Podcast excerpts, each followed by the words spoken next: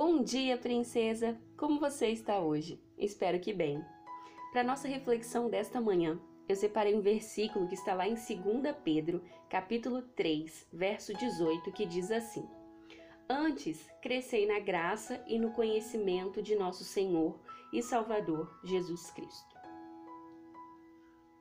Através de Jesus, nós recebemos um grande tesouro, a nossa salvação. Mas a vida cristã não se resume apenas à convicção de que há um lar esperando por nós e que constantemente estamos sob a proteção de um Deus poderoso. Seguir a Cristo é uma transformação de vida, uma mudança diária. O velho homem já se foi, eis que tudo se fez novo.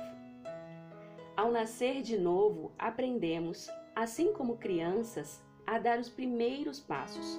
Vamos à escola, fazemos faculdade e assim por diante. Vida com Deus exige crescimento. É crescendo que deixamos para trás os pecados da vida antiga, os vícios, os maus pensamentos, os maus hábitos, preconceitos, todas as obras da carne. E aprendemos a praticar as coisas que são próprias dos filhos de Deus. Ao largar da infância e adentrar a vida adulta, nos tornamos adultas humildes, tementes a Deus, obedientes à palavra. Uma filha do rei adulta é aquela que possui as virtudes cristãs e pratica o bem. Todavia, como é possível crescer espiritualmente?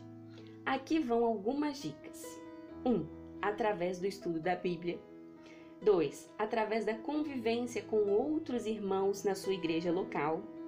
3. Frequentar cultos, seja em igrejas, cultos domésticos e até mesmo cultos que você pode fazer individualmente. E 4. Prestando serviço a Cristo. Através da palavra, você poderá aprender a verdade e aplicá-la em sua vida. Ir à igreja te aperfeiçoará e você poderá colocar em prática tudo o que vem aprendendo. Os cultos renovarão suas forças, te ensinarão e haverá tempo em comunhão. Servindo com seus dons e talentos, você manterá a mente envolvida com boas coisas, além de ajudar outras pessoas em sua caminhada com Deus. É tempo de crescer, menina. Deixe a infância, dê os primeiros passos. Desenvolva-se. Tenha um dia abençoado e até amanhã.